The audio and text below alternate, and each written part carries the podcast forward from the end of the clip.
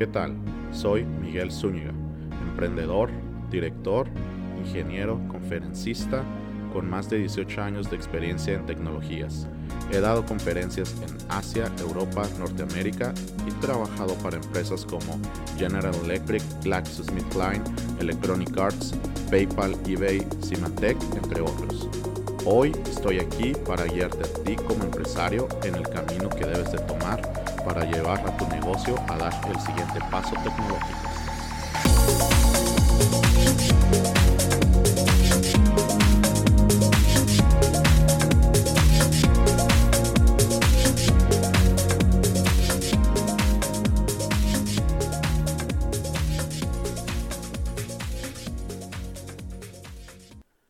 Cloud Latino es traído hasta ustedes por DemiOps. Si tu empresa desea implementar tecnologías cloud, Edge, Internet de las Cosas, tener tu sistema, aplicación o sitio web en la nube, DemiOps tiene la tecnología para ti.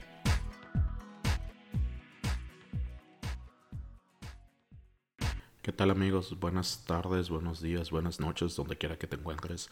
Bienvenido a un episodio más de Cloud Latino.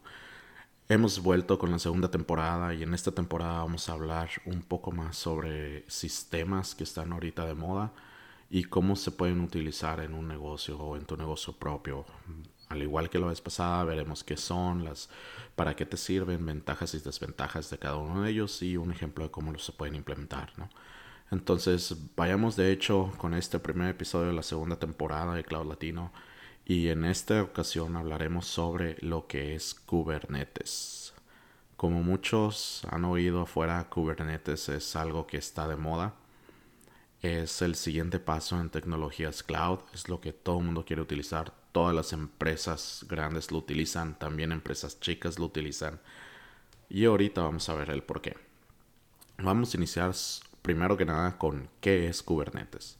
Bueno, Kubernetes en sí es un sistema de administración de contenedores. Si no sabes lo que es un contenedor, te recomiendo que vayas a la primera temporada de Cloud Latino y veas el episodio sobre contenedores para que te des una idea de qué son y cómo los puedes utilizar.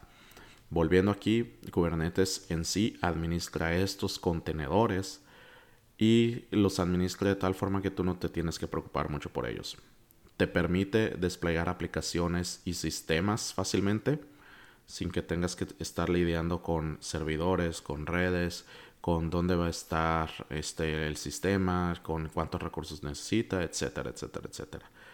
También, ¿qué es? Es un administrador de recursos, en el sentido en que al momento en que instalas Kubernetes, tú les das cuántos servidores, cuántas computadoras quieres tener, cuánta memoria quieres tener y él automáticamente administra estos recursos para cada uno de tus sistemas o cada una de tus aplicaciones que vas a tener corriendo en él. Y él se encarga de asignarles el espacio, la memoria, el CPU, sin que tú tengas que saber absolutamente de nada. Solamente es necesario que sepas cuánto necesitas y él se va a encargar de, de, de utilizar y proporcionar a tu sistema lo que necesita. No importa en dónde estés situado o cuántas computadoras tengas. Si tienes una con mucha memoria, él va a dividir la memoria. Si tienes muchas con poca memoria, él va a juntar varias computadoras y va a juntar la memoria y te los va a poner también. También, además de administrar recursos, provee alta disponibilidad. Kubernetes en sí viene con varias cosas que usualmente o antes tenían los departamentos de infraestructura de, computación, de, de, información, tecnología, tenían que estar diseñando y tenían que estar agarrando y, este, y viendo cómo se iban a hacer, ¿no? En esta ocasión Kubernetes te provee mucho como lo que es alta disponibilidad, como lo que es backups, como el hecho de que es que utilices almacenamiento que tú necesitas sin la necesidad de tú saber cómo poner un disco extra, cómo poner otro disco, otro disco duro, cómo hacer un backup, cómo conectarse a una red, etc. En fin, te provee de muchas cosas que usualmente eran hechas manualmente. Ahora, el sistema Kubernetes, hablando de qué es en sí, fue originalmente diseñado por Google. Entonces ya te puedes imaginar la cantidad de experiencia que tiene este sistema debido a que fue diseñado por Google basándose en otro de sus sistemas internos que se llama Borg. El sistema Borg se utiliza a través de Google por todas, bueno, se utilizaba porque ahorita ya creo que ya, ya lo quitaron. Pero este sistema fue diseñado a inicios del 2000, ya en, en el 2000, 2005, 2006 más o menos. Así que desde entonces toda la experiencia que ha ganado Google en eso llegó y lo puso en Kubernetes para poder agarrar y, y darle a la comunidad, darle al, a la gente afuera las mismas capacidades que él tiene internamente. En fin, en pocas palabras, Kubernetes es lo más nuevo en administración de infraestructura y manejo de aplicaciones y sistemas. Ahora, pasemos al siguiente paso, que es ¿para qué nos sirve? ¿Para qué me sirve a mí como empresario? ¿Para qué me sirve a mí como dueño de un negocio tener esto, ¿no? Como dueño de una empresa. ¿Para qué me sirve? Primero que nada, te permite administrar miles de sistemas de una manera sencilla. Como lo mencioné ahorita, él se encarga de administrar tus aplicaciones y tus sistemas, de que siempre estén en línea, de que siempre estén activos, de que tengan suficiente memoria, que tengan suficiente CPU, tengan suficiente espacio, de que estén protegidos y no entren a tratar de atacarlos, de que si se cae algo, un servidor automáticamente mueve las cosas a otro. Entonces le permite, eh, te permite tener la administración de miles de sistemas de una manera sencilla sin que tú tengas que estar teniendo que hacer muchos procesos manuales que usualmente el departamento de sistemas o los ingenieros de tecnología de información tenían que hacerlo, ¿no? Ahora, automatiza el mantenimiento de recursos. Esto te sirve, no solamente automatiza, sino automatiza y optimiza los recursos que está administrando. Esto te conviene en una forma de poder saber qué tanto vas a ocupar, qué tanto necesitas, qué tanto está ocupando tu sistema y si puedes reducir la cantidad de consumo que tienes.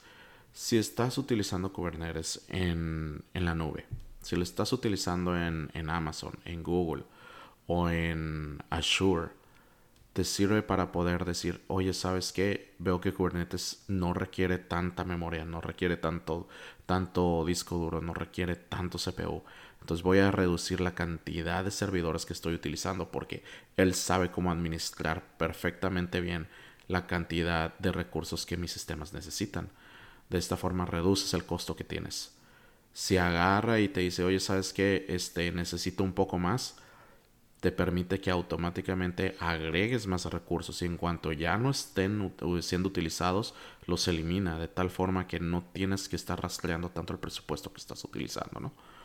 Otra cosa es que estandariza tu infraestructura. Como Kubernetes tiene y utiliza contenedores para manejar tus sistemas. Significa que si tienes, eh, si tienes un sistema de Kubernetes en tu empresa localmente, en tus propios servidores, o tienes un sistema de Kubernetes en la nube, puedes utilizar tus sistemas y tus aplicaciones sobre el Kubernetes en tu empresa y de igual manera tenerlos en la nube sin necesidad de cambiar absolutamente nada. Kubernetes hace una capa de abstracción en donde todos tus sistemas van a ver exactamente lo mismo, no importa dónde esté corriendo. Y de esta manera puedes obtener lo que es cloud híbrida o una, una estrategia de cloud híbrida que pueda pasar un sistema de un lugar a otro sin necesidad de reorganizarlo, de hacerlo de nuevo, de averiguar cómo se hace en este tipo de proveedor cloud o cómo se hace en este tipo de otro proveedor cloud. También reduce el tiempo de actualización y mantenimiento de tus sistemas. Esto quiere decir que cuando estás actualizando tu sistema, solamente necesitas tener el nuevo contenedor nuevo con el sistema nuevo y Kubernetes es capaz de detectar que hay un nuevo contenedor y automáticamente agarrar e instalarlo y ponerlo a ejecutar. Él va a configurar todo tu sistema automáticamente en cuanto él detecte que hay una actualización. Entonces reduce el tiempo de actualización que tú tienes que invertir, puesto que constantemente está monitoreando a ver si hay alguna nueva versión de la, del software que tú quieres poner o de tu sistema. Elimina el tiempo muerto.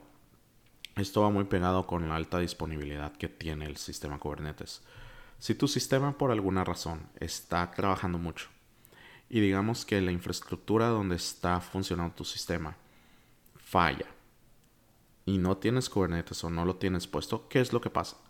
Pues tienes que hablarle al técnico, tienes que hablar al departamento de sistemas, que vean qué fue lo que pasó, reparar el servidor, poner otro, reemplazarlo, moverlo de un lugar a otro, etcétera, etcétera, etcétera.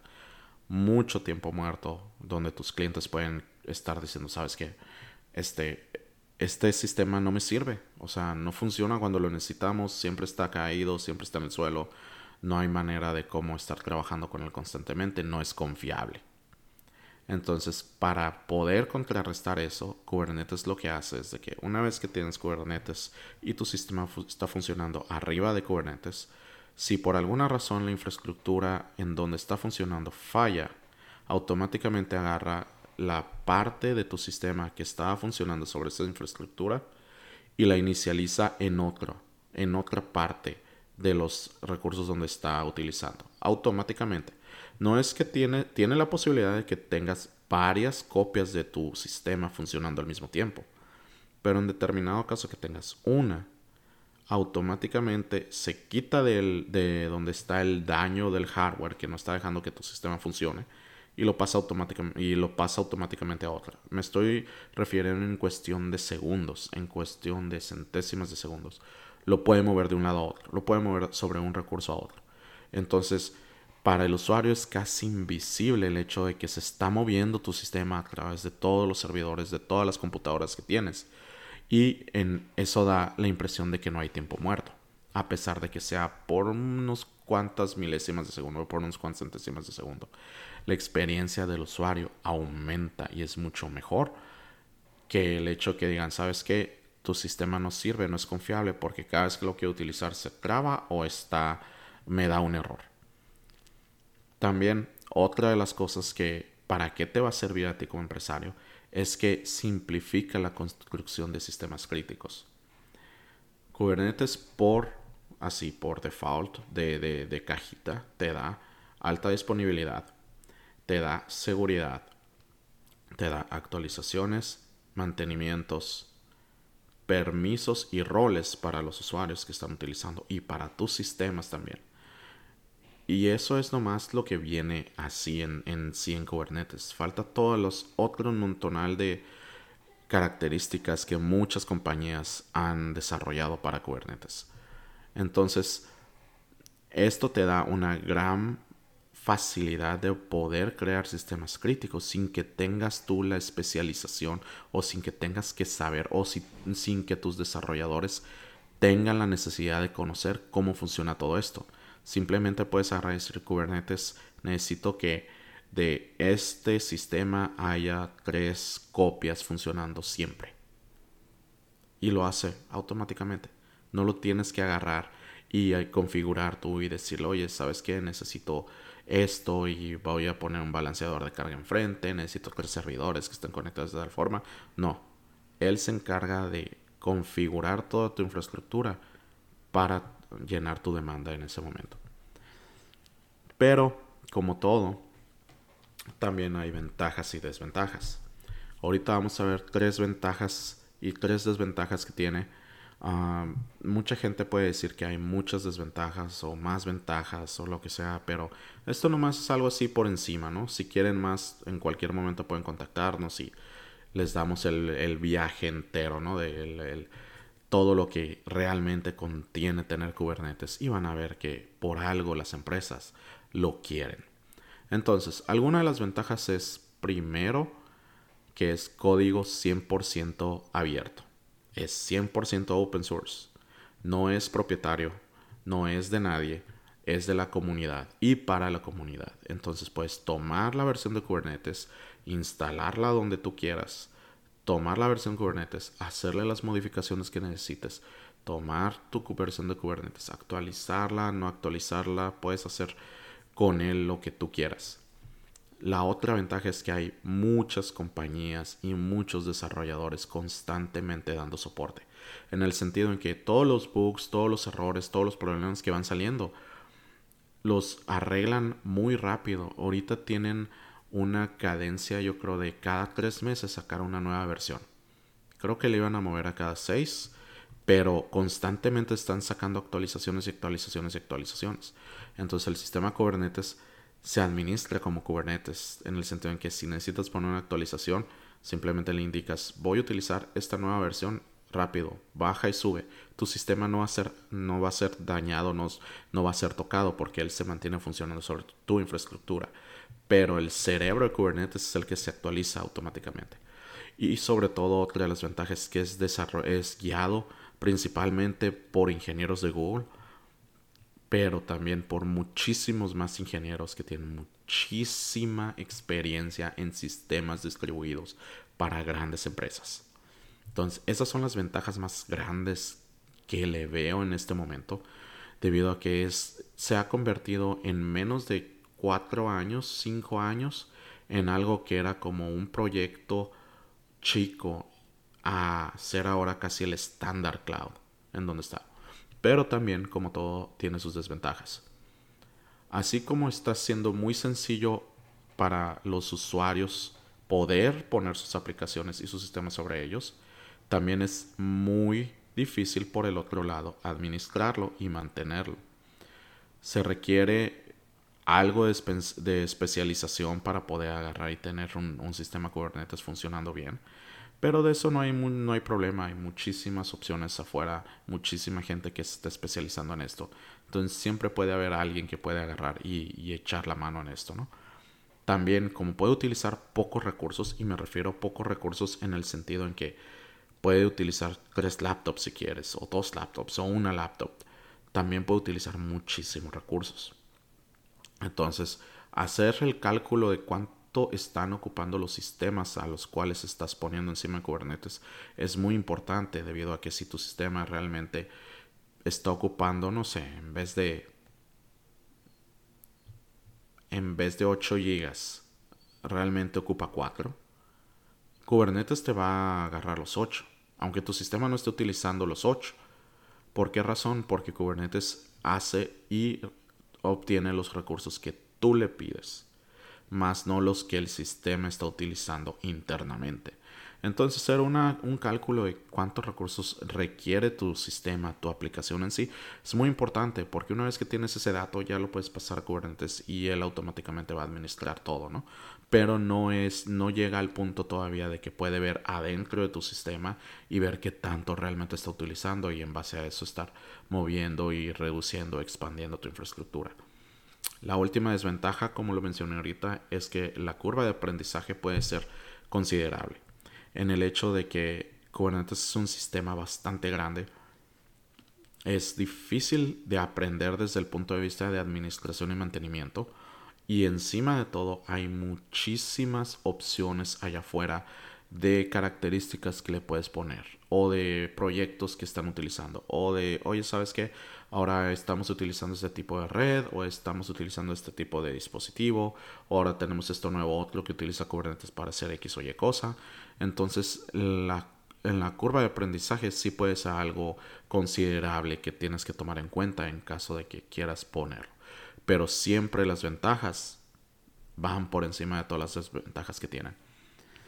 Por último, vamos a darles un ejemplo de cómo utilizamos Kubernetes en DemiOps para que vean qué tanto poder tiene. Primero, todos nuestros sistemas corren en Kubernetes, tanto los de los clientes los de nuestros clientes y los de nosotros mismos. Segundo, todos nuestros productos son basados en Kubernetes.